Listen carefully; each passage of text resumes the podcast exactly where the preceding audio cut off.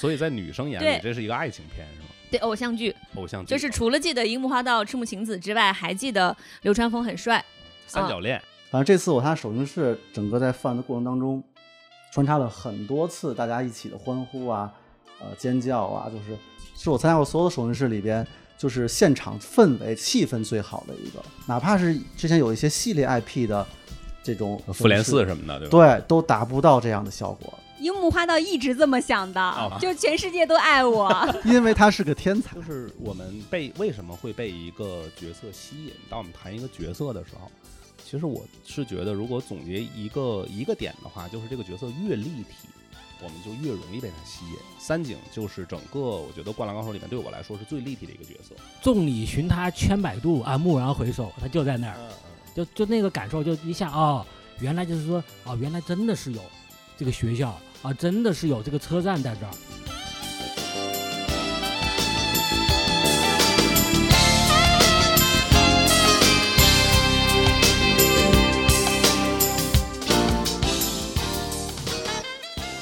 好，欢迎来到狼狗时光。你们可以在小宇宙、Podcast、QQ 音乐关注和订阅狼狗时光，这样就不会错过我们的任何更新。如果你听到任何想要互动、交流和发表不同观点的地方，请一定留下评论告诉我们。强烈推荐使用小宇宙的评论功能。另外，如果你喜欢我们的节目，也请帮我们转发、点赞，并且标记为喜欢的单集。Hello，大家好，我是小冉，我是欣欣，我是扎克。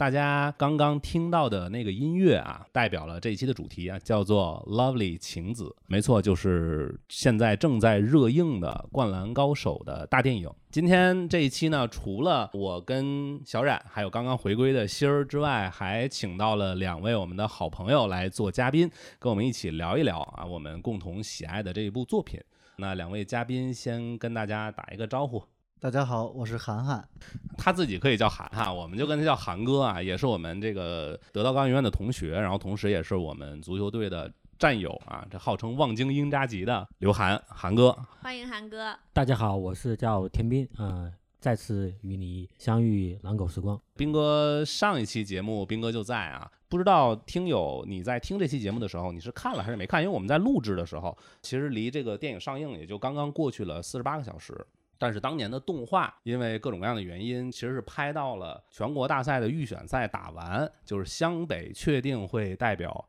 这个神奈仙神神奈川县出战啊，然后作为这个完结，赤木的一句全国大赛见，让这个我们这一代人等了整整二十六年。就像扎克说的，这个电影刚刚上映不到四十八小时，那我们先聊一下看这个电影的感受吧。我昨天晚上看的是十点场，看所以你这个是最热的是吗？最热乎的是吗？啊不不，最热乎的在这儿呢。今天中午十二点的，今天中午十二点的，你先聊一下吧。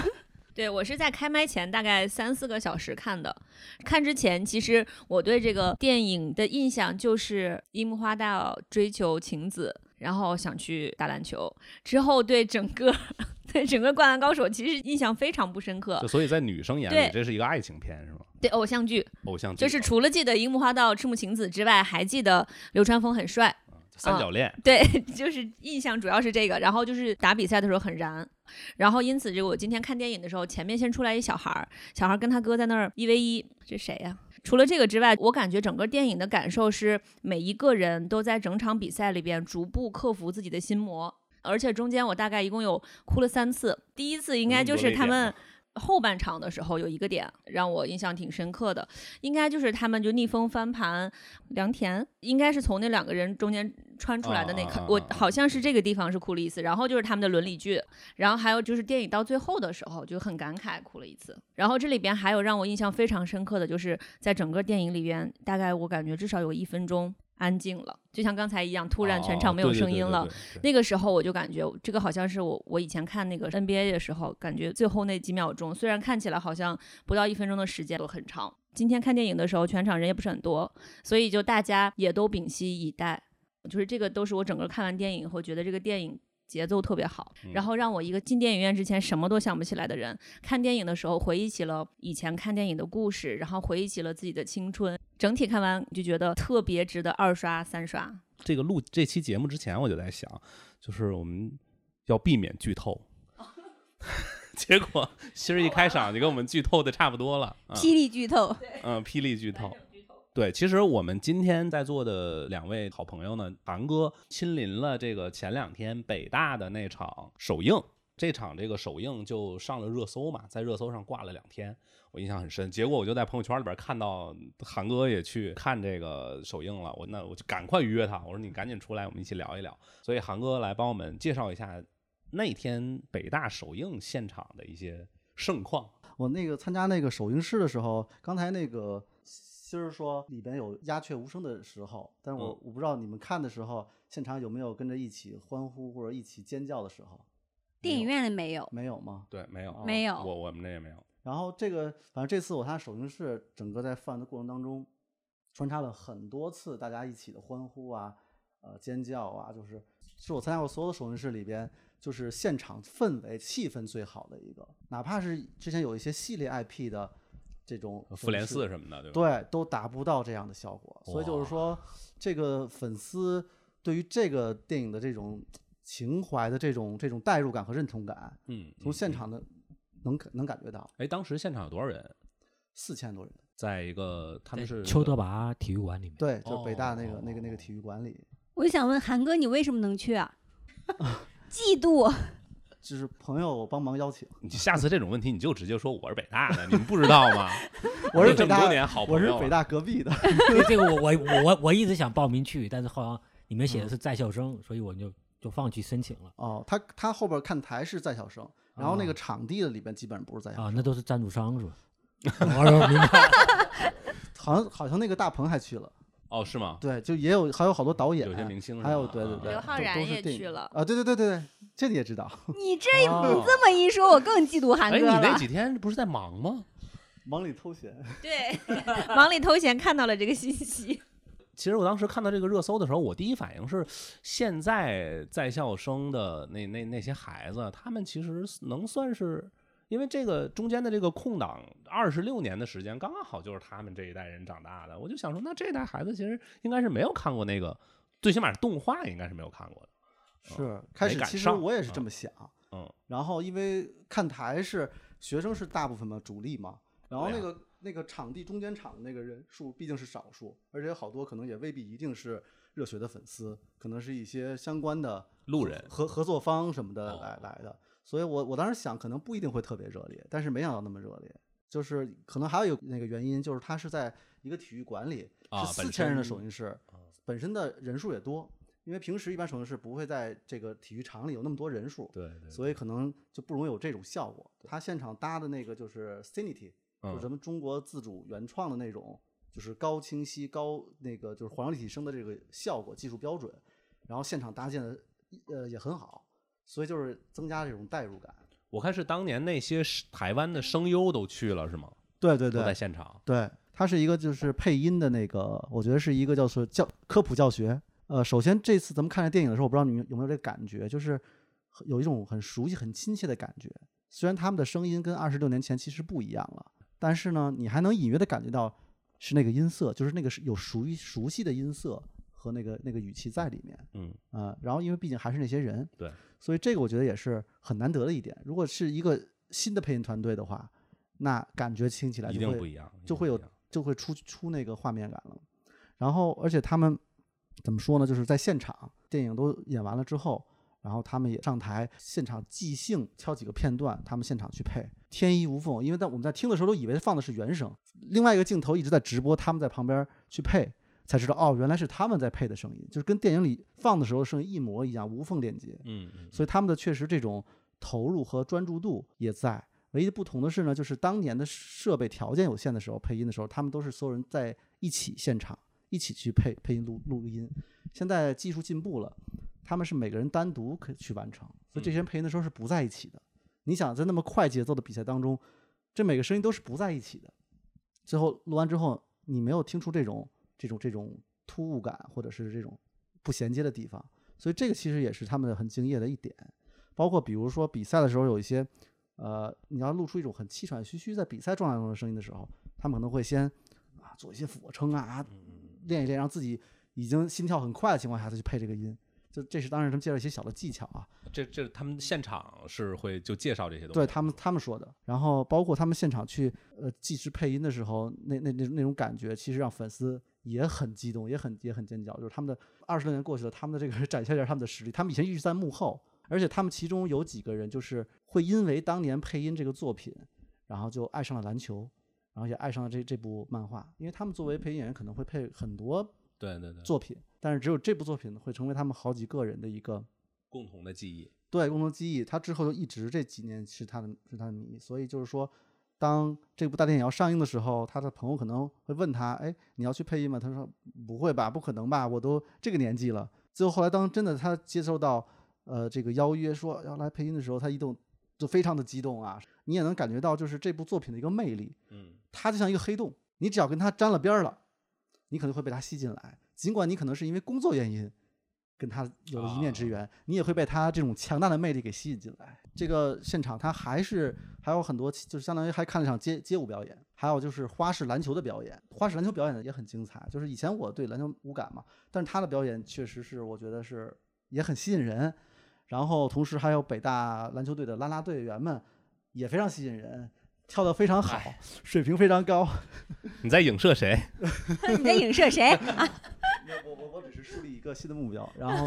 啊，同时还是像看了一场演唱会，因为他现场连线了那个电影版的那个配乐，哦，就是那个乐队。唯一让我有有一点点个人遗憾的点，就是说他的那个音乐风格跟原来不是特别的不太一样一致，尤其是原来我最喜欢的那个作品，大家耳熟能详那些音音乐的风格，直到世界尽头。比那个比他那个热血的那开开头的那个音乐还要重重很多。这个我可能就是比较符合现在年轻人的口味，也符合我音乐喜欣赏的口味，但是它跟这个作品的我觉得有点不你相符。记忆中的那个形象不太相符。对对对，有点那个就是过重了，旋律的部分压的比较比较小，但是现场就是很热血，因为中间人所有都站起来，包括看台上站起来，就跟他们一起跳，然后包括场边的工作人员很多也是北大志愿者、学生什么的，他们就也在旁边跟着一起跳啊什么的，所以就像就是很很就是很丰富，所以这就是就是看这个首映式的时候，其实它是一个什么？你就像看了一场篮球比赛，又像看了一个电影，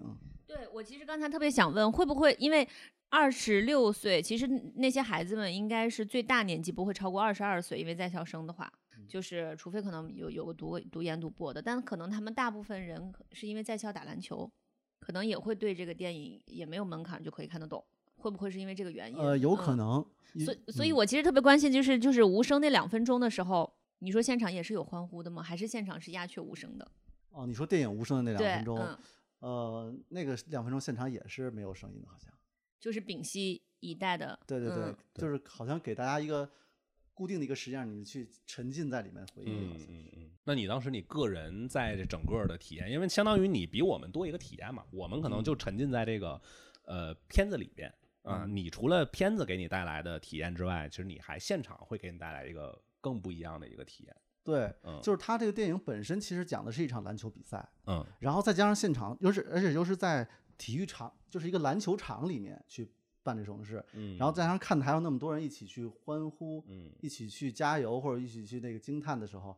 就这种代入感就特别强，确实是不不一样的一种一种一种体验。哎呀，真是好羡慕！就是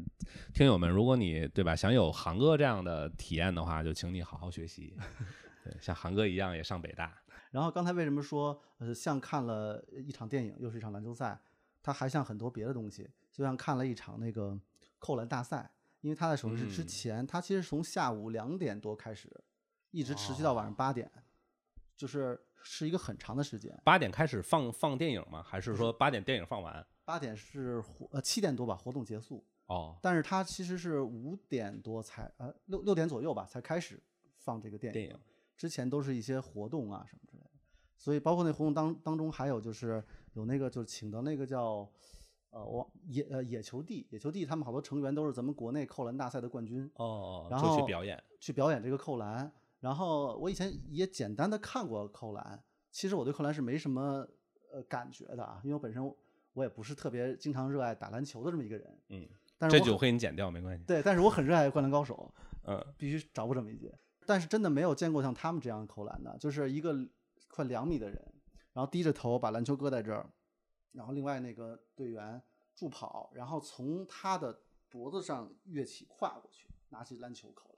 就整个这个人弹跳力得高到什么程度？是这个人跨过一个两米高的人，对然后把篮球对，摁到那个篮球框里对。从他的胯下跨过这个这个队队员，然后拿起篮球扣篮，他是直立吗？那个那个拿那个直立啊拿球那个站在站在那个篮篮篮筐底下一点的位置。啊所以他就是想说明樱木花道的是画的是对的，呃，是有人可以实现，呃 是吗？对，樱木的那个证明他弹跳力的那，在漫画里第一个场景不就是晴子带他第一次去篮球馆，晴子教他说你那样就是把球重重的砸进篮筐里，那个叫灌篮。然后他就去试了一下，结果跳歪了，然后头就撞在了篮板板上，对，然后他已经整个人懵逼的躺在躺在地上了，然后晴子还在旁边就就是就是惊叹，哇，你这个弹跳力好惊人啊！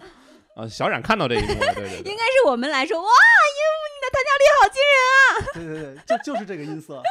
其实还有还有一点，就是我在看这个片子的时候，让我觉得还蛮有点惊讶的，就是他把当年那些 Q 版的搞笑的部分几乎全部拿掉了。嗯，对，就咱就拿这个呃山王这一场球来说，最开始这个球拍在樱木的脸上，弹到球框篮筐里这一幕，其实是在漫画里和动画里，呃，动画里没有，漫画里是非常非常搞笑的。这这一场比赛最大的一个笑点。然后当时樱木有一个 Q 版的那个脸，然后他那个鼻血流下来，然后跟泽北说：“哼，这一切都在我的计算之内。”然后那泽北都傻了啊，这真的吗？就这些搞笑的情节。在整个大电影之之中全部都拿掉了，它完全变成了一个彻彻底底的严肃的东西。扎克这个其实说到了我一个觉得这电影不完美的地方的一个点，嗯就是他比赛比较多，然后工程的这个故事比较多嘛。嗯，但是其嗯实我喜欢《灌篮高手》，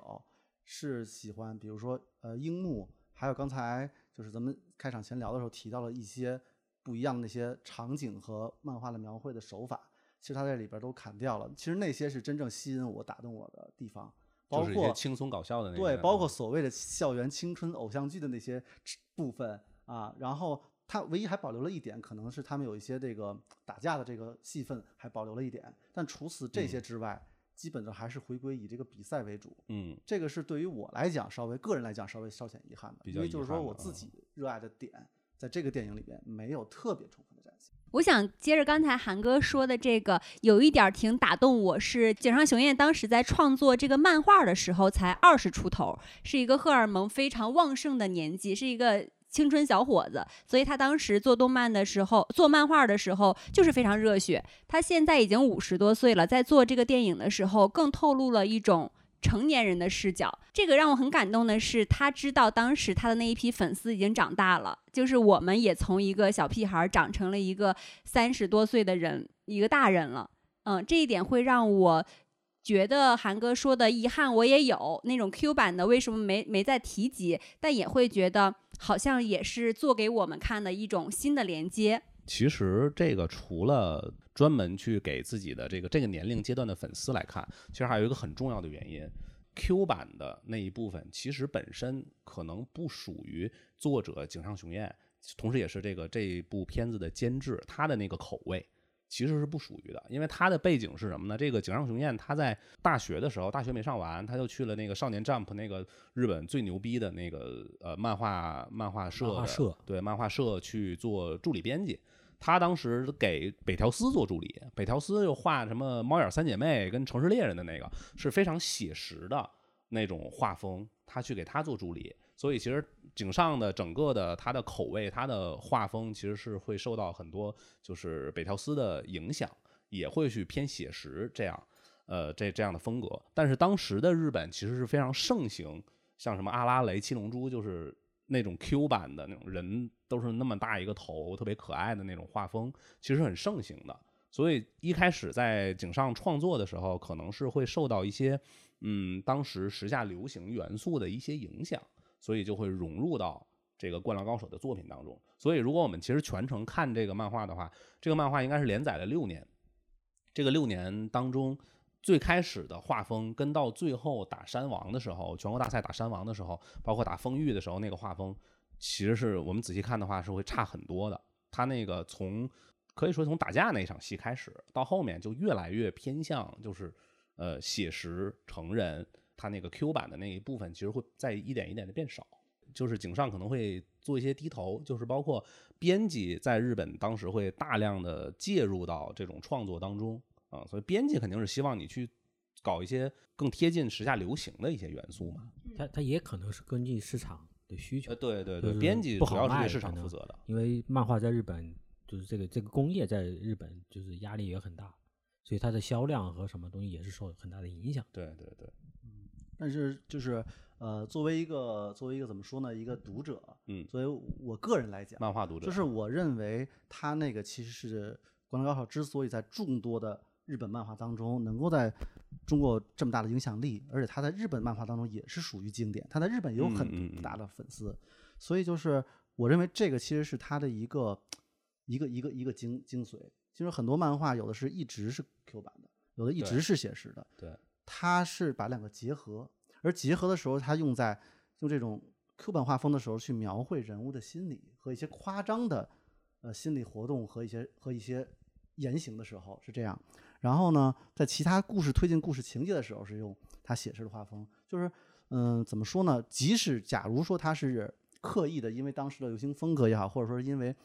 漫画社对他的压力也好强加进来，但我也认为他结合的非常好。嗯，这个是我看的，是的我看漫画不算很多，但是我在我看的里边，我没有看到过这种，嗯而且他那种呃 Q 版画风的那些部分的内容，恰恰其实是最吸引我和打动我的，因为我本身不是一个经常打篮球、热爱篮球的人，他为什么对我会有那么大影响？这恰恰是因为我不打篮球，所以在里面有很多关于篮球的情节的时候，我不会有束缚，我不会觉得它失真，它它它很假。其实它和真实篮球比赛一定是有区别的，它很多地方。但是你像我为什么不喜欢看足球小将？我一爱踢足球人，我不喜欢看足球小将，因为我我看了他之后觉得他太假，跟我平时踢的时候区别太大。但是因为我不打篮球，所以他篮球里面出现了一些那些比较稍微夸张或者说极端的情况，我在我看来就对我的影响体这个体验的影响就降得很低。然后同时他那部分心理刻画的时候，对于当时咱们年轻，当时咱们还年轻的时候，虽然现在也很年轻啊，当时年轻的时候 硬说，找补这一句其实没那么尴尬。哦好好好，呃，然后就是那个时候，呃的心理活动，因为本身我不知道你们啊，反正我觉得咱们这一代人也好，或者我也好，其实都是偏内向的。对于我个我自己来讲，我会加一个“更”字。对于嗯很多的，呃，心他那个心理活动，他是用这个方式直直白的、特别生生动、活灵活现的给你呈现出来，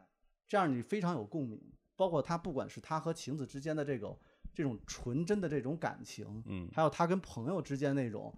打闹，或者说是有的时候很仗义啊，有的时候很打闹啊，包括跟队友之间的这种队友的这种关系，这些和我们踢足球之间这是有一些共鸣的。对对对，而这些东西其实是真正的，就是他整个的那个氛围。所以刚才那个呃，是问我一个一一一句话，就是说，对于哪个情节或者哪个角色印象最深？情节其实真的没有。如果硬硬找，可能就是比如说他到场外救球把自己摔出去的，还有就是这是关于比赛部分的，还有就是他和晴子一起就是买球鞋，然后还有就是和呃他的朋友们跟人打架，就这么三个画面完了。其实这些画面无限的都是在重复，或者说类似的情况在发生。嗯嗯嗯，但是就是为什么对我感触这么深呢？就是它整体的这个氛围和把他这个心境的呈现，就是你会感觉到，就是你非你你他活出了你向往但是没活成的那个样子啊、包括他那份冲劲儿，为了自己的那种呃目标也好，或者说敢想敢做也好，很热血的这部分，就是这些其实是真正打动我的。所以是不是韩哥是比较喜欢樱木花道的？对，是的，就是最喜欢的是他。对，甚至于可以说，只我只喜欢他一个人。整个《灌篮高手》里面所有人里，我只喜欢他一个人。樱木的人迷，人迷，樱木的粉丝，樱木樱木如果本人如果能听到的话，想不到我也有人迷。樱木花道一直这么想的，哦就全世界都爱我。因为他是个天才。刚才韩哥说到这个情节，呃，我在大电影印象最深刻的一个情节就是樱木花道应该是防守失误了，然后球被别人抢走了，然后他又哐一个一就是就弹跳起来冲出去，把那个球抓住，说还给我，然后那个会让我觉得特别。搞笑会有一点点原来漫画里或者是 Q 版里呈现的他的那个可爱，那个是应该是他已经后背受伤了，当时就在比赛的最后最后，啊、嗯，抢泽北那一下，对，其实这个搞笑应该里边还有一个，就是他在他在场下的时候，他不是休息了两分钟把他换下来了，然后对对安西呃，对，安西安西教练给他让他想象他上去以后怎么抢篮板，他哦怎么扭转去，对对对那一段是有一段这个 Q 版的形象在的，对，对，就我当时在看这个片子整个的时候，我看完可以说在我脑子里边形成的最深刻的两个字的印象就是拿捏。我整个被井上这一次的呃这一部片子所完完整整的拿捏，他把我整个的情绪从一开始就让我在他的节奏里，我是奔着跟山王那一场比赛来的，我是奔着整个的热血的，然后这个激荡的那样的一个这样的一场比赛过来的。结果，哎，对不起，你你你先静一静，我我先先说我想说的东西，反复的穿插着这种激烈、平静、激烈、平静，甚至有点压抑的一些情节。因为我我其实看那个呃良田他的那个那条故事线的时候，包括他妈妈整个的那那张脸那个画风。其实我就觉得特别伊藤润二，就是有一点恐怖漫画的那个、那个、那个形象在里边儿，它不太属于《灌篮高手》原来井上的那个画风，我是我是这样感觉的，我是看到了伊藤伊藤润二的那个影子，但是反复来回来去来回来去这样的横跳了五六次之后，突然井上说：“来，给我哭。”就一下子拿住了一个，他从音乐从画面的节奏一下子就给到你，包括情节所有的点都指向了你的这个呃情绪阈值，一下子就打透你。所以那个点的时候，你就非常听话的哭了。对，就是在那个良田，因为我漫画看了好多遍，跟山王，包括跟前面风玉的每一个细节，我都记得很清楚。他那个比赛的那一部分，基本上可以说是九十五以上还原了漫画当时的那个那里边的场景。但是我明知道后面会发生什么，我就依然被他在情绪上稳稳的拿捏住。这个就是我觉得大师也好，或者天才也好，他最牛逼的地方。我就觉得当时如果作为一个观影体验来说的话，就是我愿意给这个电影，如果是十分满分的话，我愿意给他九点五这样的一个成绩。就哪怕拿掉良田的这一趴，他也值八分，因为良田这一条故事线，恰恰就是我觉得对于整个的这个片子来说，就是一杯这个陈年威士忌兑的那一杯清水，就威士忌兑水。不兑水的话，你喝不进去，或者说你喝了之后，除了那个非常辣口之外，咽下去之后那一一瞬间的灼烧之后，留不下任何东西。嗯，我今天看的时候，因为他们五个人形象出来，我又想不起来他们以前的故事，所以我现在在考虑，对于导演来讲，他要兼顾老的观众，又要兼顾新的观众，兼顾那四千多人看台上的。嗯嗯，那一圈根本没有看过这个漫画的那些大学生们，他需要让这个电影，他即使没有以前的背景，他也是一个完整的。他要在这五个人人中间找一个人的故事线出来，单独从他开始展开。呃，首先樱木花道，我认为不合适，因为他太个性了。就他确实在这个电影里面不适合从他展开，剩下那四个人里边可能是都可以。他是比较合适的，因为我其他人确实不知道，嗯，而且刚才其实对于斌哥来讲，斌哥还没有看过这个电影，对，我还没有。对，所以我有两 个问题，斌哥竟然被是。围攻，围围着剧透一。个是今天我们大家讲完这个感受之后，斌哥是更想看了，还是说，哎，会不会有点迟疑？二一个就是，如果作为你之前对这个电影有期待，你本来想想看，你更想看到的是一场球赛，还是在这场电影里面想想回顾自己，比如说曾经看漫画或者曾经自己那个青春岁月？今天你们再怎么剧透，我肯定还是会去看这个这个片这个电影，我很期待。至于看呢，你是说是比赛也好，还是电影也好，还是情节好，我觉得看的其实就是应该是我的回忆，就是回忆我的过往的青春。相当于是说，因为我接触这部剧是动画片，晚上看，第二天去学校打篮球，然后你把自己投射到里面的一个角色中去，就哦我就是这个，因为当时我是高中，我就想想想我是工程，因为我个子也不高，然后我就打个控球后卫，把别的班级的选手就想象于湘北的对对对对手，对，就就是这么，其中也会想象中，中二少年都会这么想问题。其中也会想象说，哎，哎呀，我们班上要是有一个晴子该多好啊。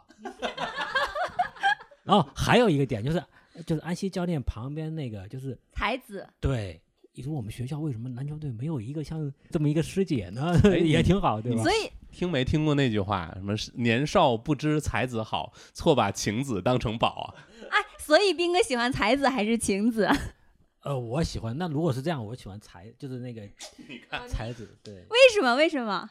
剧情里设计啊，就这么说。剧情里设计，晴子是花道的，配对，那哦，才子是你的女朋友呀？我以为入戏好深啊我以为斌哥要说他们的区别是你照顾与被照顾的区别，你选择被照顾，呃，也也也不完全是吧？我觉得就是主角的那个女主角朋友，光环光环不能不要碰，因为因为因为在剧里你就会看到，呃，其实樱木花道在这个就在动画片里，他是有人格的一个严格的一个画风的一个区分的。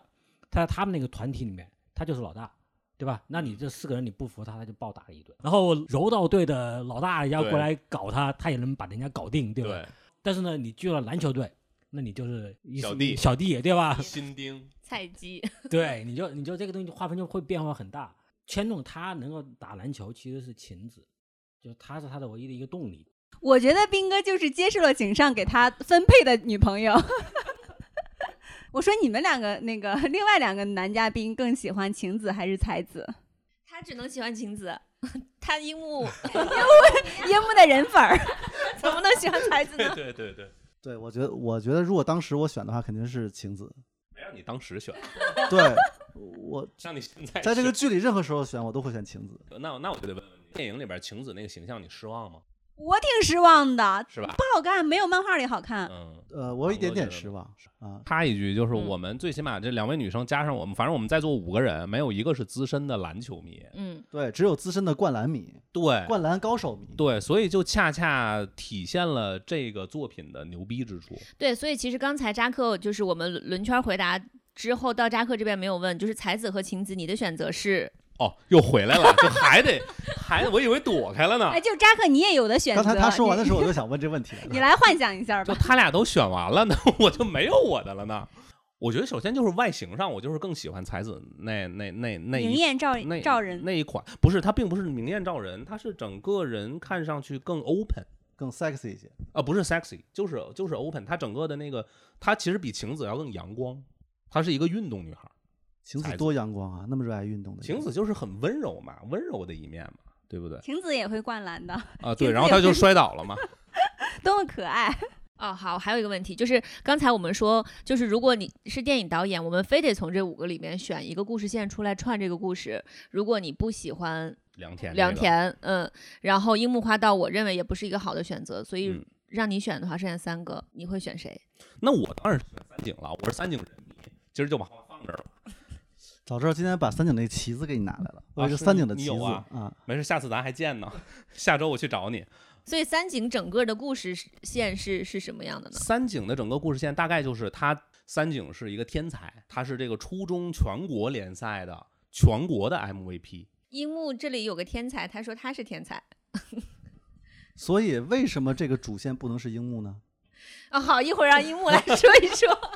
樱木不满意，这矛盾怎么越来越多呢？后来，呃，因为他在这个最关键的一场初中的比赛的时候，这个出去救一个球，安西老师帮他把这个球捡回来，在场外交到他手里。然后当时他们是在落后的情况下，然后安西老师就鼓励了他一句，说：“如果你现在放弃的话，那就比赛就就等于比赛就结束了。”然后这句话三井就一直记在心里。然后这一场赢了，然后他最后拿了 MVP，整个就是他当时三井的一个人生巅峰。结果到了高中，他就冲着安西老师在湘北，他就毅然选择了去湘北。结果到了湘北之后，跟赤木在同一个球队里，很快呢，然后赤木就这个青云直上，三井就因为受伤住进医院，然后手术，一下子就这个生涯运动生涯就受到了一个巨大的呃打击，结果他就成了一个失足少年，就堕落了。这个这个也不叫失足少年吧，就是社会青年吧。对，就变成了一个社社会小青年，嗯、一下子就两年，其实是对吧？从高一高高一开始，然后他就受伤了，对，整个高二他没有他，对吧？到了高三之后，他才又回归到篮球队，所以相当于是将近两年，甚至是整两年的时间，两年的空白。这个在漫画里是有交代的。他两年的空白，然后还那么准，对，这就是我想说的。其实为什么，呃，好像我在网上看过，就是人迷，《灌篮高手》的人迷，三井的男性的人迷是最多的。我想问扎克，你是三井的人迷，你是代入了什么吗？你为什么喜欢他呢？不能因为他是个社会青年你就喜欢他。是因为你也有过问题吗？这个这个我来回答一下，我觉得这这个问题就是我也喜欢，特别喜欢三井，因为他相当于是人生有个坎坎坷嘛，我高开，但人生不见得高走，我落到低谷，在低谷的时候呢，其实他是他的转变是跟跟樱木打了一场架，在体育馆里打得头破血流，嗯然后里面就说了不准在篮球馆打架，你把地板给我擦干净，然后他才痛哭流涕跟那个安西老师说我要去打篮球。他其实心中的想法是想打篮球的，就是这个人生他是有个波折的，那么起来不像不像就是像不像樱木一样，就是哎呦我我是小白，有女生喜欢打篮球，我去打篮球，哎呦我一打又这么好，能能扣篮，他他一直往上走。三井其实有个波折，我我不错，跌下去我又能够起来，还有我能打到全国去。我觉得吸引点对于我来说吸引点在这儿。就是我们被为什么会被一个角色吸引？当我们谈一个角色的时候，其实我是觉得，如果总结一个一个点的话，就是这个角色越立体，我们就越容易被他吸引。三井就是整个我觉得《灌篮高手》里面对我来说是最立体的一个角色。他天才，然后就像高开，然后低走，受伤堕落，又这个浪子回头去奋斗去拼搏，但在这个过程中，当年的那个两年的空白期，那个堕落，在他身上却落下了永远的痕迹。这就是他在大电影里面要克服那个心魔，就是疲惫。啊，这个疲惫其实在整个《灌篮高手》的作品里边，在三井的身上一直都伴随着他。就是他体能不好，对嗯他，他的体能不不足以支撑他打满全场。有一个特别，就在漫画里边有一个特别呃让我印象深刻的一一个桥段，就是三井是应该是在跟那个翔阳还是陵南在对战的时候，他后来因为体力不支下场了，下场之后他就坐在那个呃场外的一个台阶上。他让他的那个小学弟去，你你去给我拿拿个拿个饮料。小学弟给他拿了一罐宝矿力，他就抠不开那个宝矿力的那个那个盖儿，就是这一幕就特别让人心疼。就是为什么大好的光阴我会我会我我会这样浪费掉？其实你说年如果经历过青春的话，就是谁的青春没有这么大的一个遗憾呢？就是想起来我们有特别后悔的事情。对我觉得就是因为三井的这一点，让我觉得特别的立体，同时也是让我就从那我从高中开始，就是因为三井这个镜头，我就开始喝宝矿力。所以会不会是有另外一种可能性，就是说你的人生跟他越不一样，你会越喜欢这个角色？比如说，你可能像你和斌哥，可能你们在那个时期的时候没有经历过这种大的波折或者是挫折，所以当当你看到他有这么大挫折站起来的时候，你可能会更更加的那什么。就像我可能没有像樱木那么那么那么那么那么一直往上，像斌哥说的，然后那么的阳光，那么的那么的开心，所以反正我可能会向往这样的一个状态，是不是也有可能是因为我们跟他的经历的越不同，你会越向往他？哎，我觉得这是追星的两种心态，一种是把自己的幻想投射在这个人物上，一种是自己很有代入感，都有可能。嗯，可能是自己更加向往那一面，或更加激励那一面。我是觉得，因为三井有很多面，然后我们大多数人都能在他那很多面里面找到能跟自己投射、投投投射在一起的那一面啊，所以他很很吸引人。再加上三井就是很帅啊，不是门牙都没了吗？门牙没了，人家后来就不能相上吗？所以到底是三井帅还是流川帅？樱木帅，让这个樱樱木人民来讲一讲，因为刚才人民就很不服气，嗯，凭什么樱木不能当这个川主线呢？我的想法是，樱木因为太亮眼了，太太有个性了，他又要承担，对他又要承担搞笑的那一部分，所以如果说从他从小就是讲讲起来的话，就会感觉是一个搞笑的片子。其实我刚才就回到希儿刚才问我那个问题啊，就是我觉得这三个人哪个更适合做串联，或者说做这个呃第二第二个故事线？呃，我的回答是，任何人都可以做第二个故事线，他哪怕拿出才子、拿情子、拿任何的七大姑八大姨都没有问题，因为。如果我是井上的话，我试着揣测一下他的创作心理，就是我想讲的那个故事依然是跟山山王这条线，对它是唯一的主线，嗯，另外一个根本不是主线，哪怕它占到了百分之六十、百分之七十的篇幅的目标在于这百分之七十要为这百分之三十去服务。所以如果说像刚才韩哥带入了一下，如果我去创作这个故事的话，看片子之前我没有想过这个问题，但是看完之后，我可以说是完全认同井上的这个创作的方式，就是我在用大篇幅去为小篇幅服务这样的一个逻辑，然后我把这个整个的片子拍成一个非常严肃的、严肃且热血的片子。我相信这个应该是井上老师最想他自己最想表达的东西。他非常正经的在热血，对，不是我不，我觉得不是严肃的在，他是一本正经的在热血。然后另外一嗯个支线，良田的那条支线，它的作用，我觉得它完全不承担任何泪点，就是那那个完全可以拿掉，不影响主线。但是它的作用在于去控制观众的心理和情绪，我觉得他是干这个用的。最最起码我在整个观影的体验的过程当中，他是给完全是给我制造了这样的一个节奏上的松紧、松对，紧、我觉得这个。节奏的功能性考虑是非常它主要的一个点。对就是如果你是一场这样的比赛一直从头打到尾，你这个观众观影起来其实会有一些疲惫感。就你很可能很嗨吧，因为它的本身的故事足够丰满，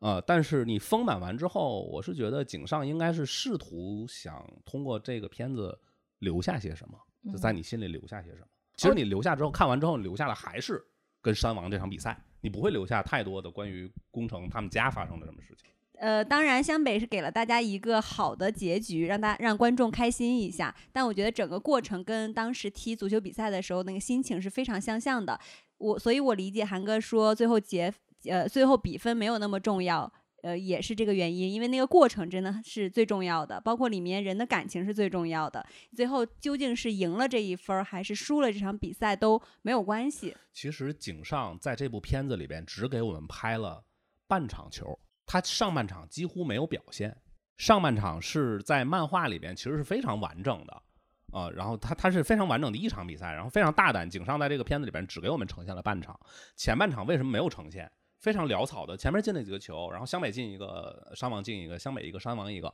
这样来回来去几个几个回合之后，这上半场就结束了，对不对？就是为什么会这样？就是因为他上半场其实是一个顺风球，上半场结束的时候，湘北应该是还领先一分，他这个顺风球他就缺乏了张力，他要把最呃具有张力的半场球拿出来做成一个电影。但是其实从最开始这个进入全国大赛之后，这个就涉及到这个动画之后，然后电影之前那一部分情节了。就是他们在进入全国大赛之后，湘北这帮人坐着新干线，就是坐着火车去参加全国大赛。然后在火车上，他们人手会每个队会拿到一个那个资料，一本资料。每一个球队全国大赛进入全国大赛的每一个球队，他们都有有一个评级，呃，最高的是 A 级，就 A、B、C 三级，山王是 A 级，然后湘北是 C 级，这这样的一个差距，其实是非常这个差距是非常大的。然后山王又是连续多年的蝉联这个冠军的冠军球队啊，全日本第一的球队，他们首轮开始就是淘汰赛，一直都是淘汰赛，他第二轮就会遇上山王，因为山王是种子队，相当于相当于山王的第一场是湘北的第二场。他俩会在这个时间遇上，湘北在前面还要再打一场跟丰裕的比赛，丰裕是一个 B 级，就是相当于一个 C 级干掉了 B 级 B 级，已经是一个逆袭了。所以前面有这个铺垫之后，没有人会相信湘北在下一场比赛能干掉山王，这是不可能的。所以他在他山王就此这一次的全国大赛就被淘汰了。啊，对，相当于这一届的这这一届的山王就被湘北在第一场比赛就被湘北给干掉了，就回家了，非常残酷。然后就是在湘北跟山王这场比赛之前的那个晚上，山王那边的更衣室他们在逐个的分析湘北的球员的每一个特点，比如说宫城，他的速度很快，控球很好，但是他投篮不行。然后比如说三井，他的体能不好，所以上半场你看上半场三井夸夸进了好几个三分球，他们专门派了一个全国有名的防守专家去防三井，然后在整个湘北那边，整个气氛就是压抑紧张，然后大家都不知所措，每一个人都在扪心自问：我能不能赢跟我对位的这个人？然后安西老师就一个一个的去调整他们的心情和状态，就这一点在呃大电影里边就宫城是有体现的。对，宫城在外面不是碰到了跑步的时候碰到了才子，对嗯，这一个这一块儿他是他他是有体现的，但是其他几个人哦，樱木是没有问题的，樱木是天才，从对，来都樱木是天才，樱樱木是他有一颗大不会被心脏，对，樱木是不会被吓到的。对，但除此之外，就是像三井，安西老师用了一个特别高明的方法，就是三井就特别紧张嘛，在赛前好像是安西老师就找到三井说，那个你看，呃，你看一下山王的首发阵容里边，只有一个人是换了首发的，换了主力的，他原来不是首发，只有跟你对位的那个位置换了首发，为什么？因为他们很忌惮你。哇，那三井那劲儿就上来，嚯，你忌惮我啊？那我很牛逼，就是一下那个信心就被调动起来了。所以你们我们看到了大电影里边，可能就几分钟上半场那个那个场景，但是你看三井整个人的状态就是特别的兴奋。哎，扎克聊到三井被安西老师激励了，然后漫画那个在电影里头，呃，宫城也被才子给激励了。嗯，呃，就你们作为运动员在踢球或比赛的时候，有没有那种被激励的瞬间？啦啦队经常会激励到我。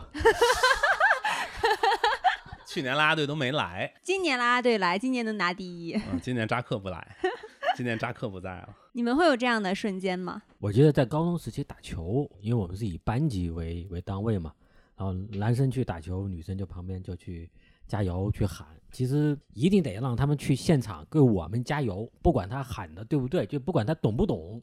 他一定得喊，得那我们就起劲的去打。刚才小冉无意中问到了一我的又一片空白，就是咱们咱们比赛之前，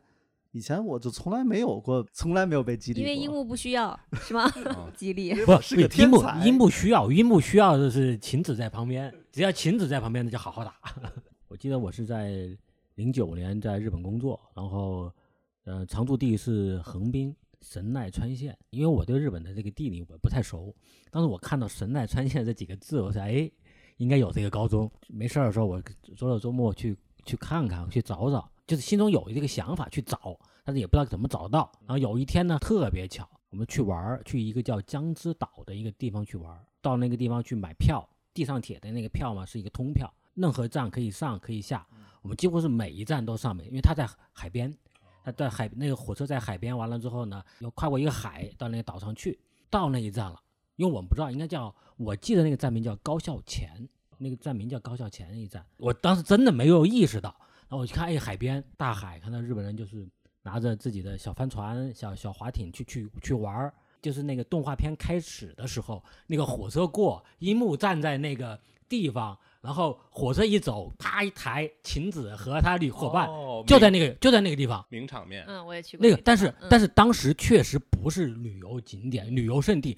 但是突然意识到就在后面，就在后面，其实就是对当时移动互联网还没，还哎，没有对，就是嘛对就特别的就特别感慨哦，原来你就是众里寻他千百度啊，蓦然回首，他就在那儿，嗯嗯，就就那个感受，就一下哦，原来就是说哦，原来真的是有这个学校啊，真的是有这个车站在这儿。但其实，呃，《灌篮高手》这部作品，它之所以这么成为经典，甚至像我们这些踢足球的人，在我们心中的地位要远远的高于足球小将。其实它的最大的魅力，其实恰恰在于它的不完美，它的这整个的呃遗憾贯穿了始终。在整个故事的最后嘛，就是山王就是湘北，在这个整个《灌篮高手》里边，山王对湘北是最后一场比赛。这场比赛打完之后，然后大家都很开心，说我们来合个影。漫画的可以说是最后一页，呃，也不算最后一页吧，反正就是主主张的最后一页，就是一个通篇的大合影，所有这个里面的角色全部站在一起拍了一个合影。下面一行字儿说，由于在对战山王的比赛中，湘北全队元气大伤，他们在第三轮比赛中以大比分惨败爱河学院，终止了这次全国大赛的呃这个这个这个整个的进程。嗯，就整个的故事到这儿就结束了，后面就是什么樱木养伤呀，什么流川枫进入了什么国青队呀，也就这些了。他跟你像呃足球小将那种画风，就是只要有大空，这个队只要有大空翼，他就一路赢，他就永远都会赢。他到哪儿参加什么比赛都是冠军。日本到后来是这个带着大空翼带着国青队。什么踢德国、踢巴西，反正就是没有人能赢得了我们。踢法国这些，我觉得扎克说这我非常认同，这是《灌篮高手》一个最大吸引我的一个魅力点，就是它写实的部分真的很写实，包括刚才斌哥说的这个这么一个海边的画面，它都要有现实的真实的场景去对应的。对，包括嗯球员每个人球员穿的鞋，不光是主角，即使他的对手、他的队友，每个人他那个鞋都是有原型的，对不同的品牌，都是很不同的型号经典的，款。对，都是经典款。所以就是，而且时间上跟当年那个时间串都是相符的，所以就是他写实的部分真的很写实。然后，然后剖析你的内心世界的时候，真的又剖析的很，又很纯粹，而且剖析都是那些很很纯真的东西，都是一般你不会轻易去示人的部分，包括你见见到了自己心动的女生，你的心理活动。哎，刚才说的他情感表达很真挚，我关注到还有一个细节，就是在表嗯，在宫城跟他妈妈这条感情线上，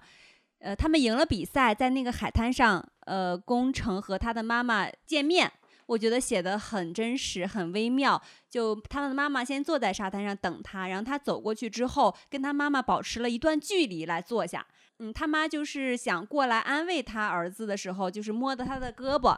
他瞬间变得很紧张，很僵硬。我当时就看到，就是一个青春期的男孩跟他妈妈相处的这个模式，真的是很现实。但是那一那一刻，就是给我最大的印象就是，呃，那个作者，我觉得他特别会观察人生，然后在这个漫画里面描写的很多细节，就是体现的很真实。就像刚才你描述的这个画面，这一瞬间，很多漫画里其实是不会呈现到这么细节的情感的细腻的体现的，可能就是一个很细小的动作，一句话都没有，但这个其实是很很很很真实会发生的事情。我昨天想说一个，就是我觉得。呃，灌灌篮高手他有那么多的受众，每个人可能从中感受到的，或者说对你的影响是不一样的。对于我个人来讲的一个影响，就是说，呃，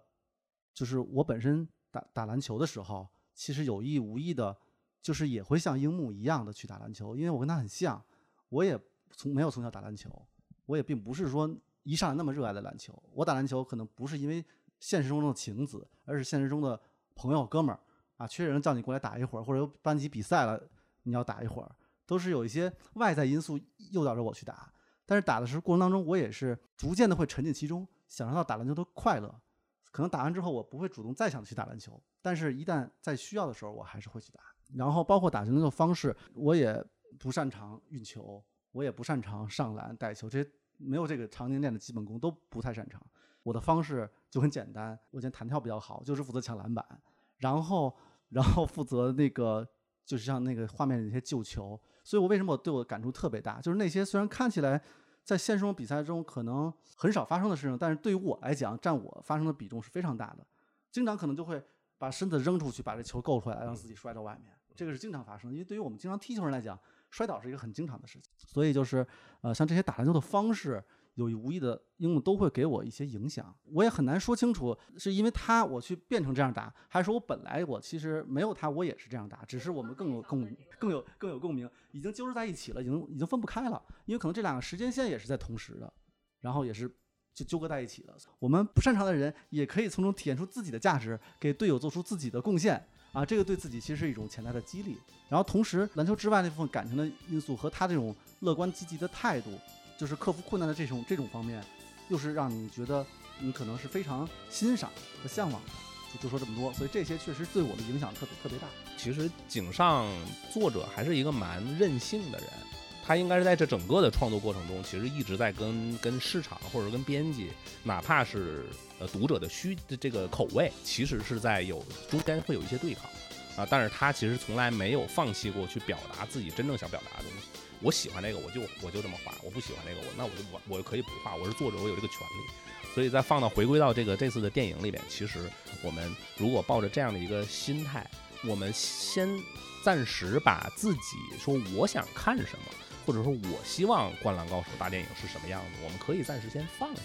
我们变成一种倾听者的状态去看井上跟他的作品之间发生了什么，井上想通过这个作品表达什么。用这个角度去看的话，你会可能得到一个全新的观影体验。呃，我们今天聊的也是非常热血，希望看过的和没看过这部大电影的都能够走进电影，一刷、二刷、再刷，然后跟我们在评论区一起聊一聊你看这部大电影的感受。那这一期就聊到这儿，拜拜，拜拜，拜拜。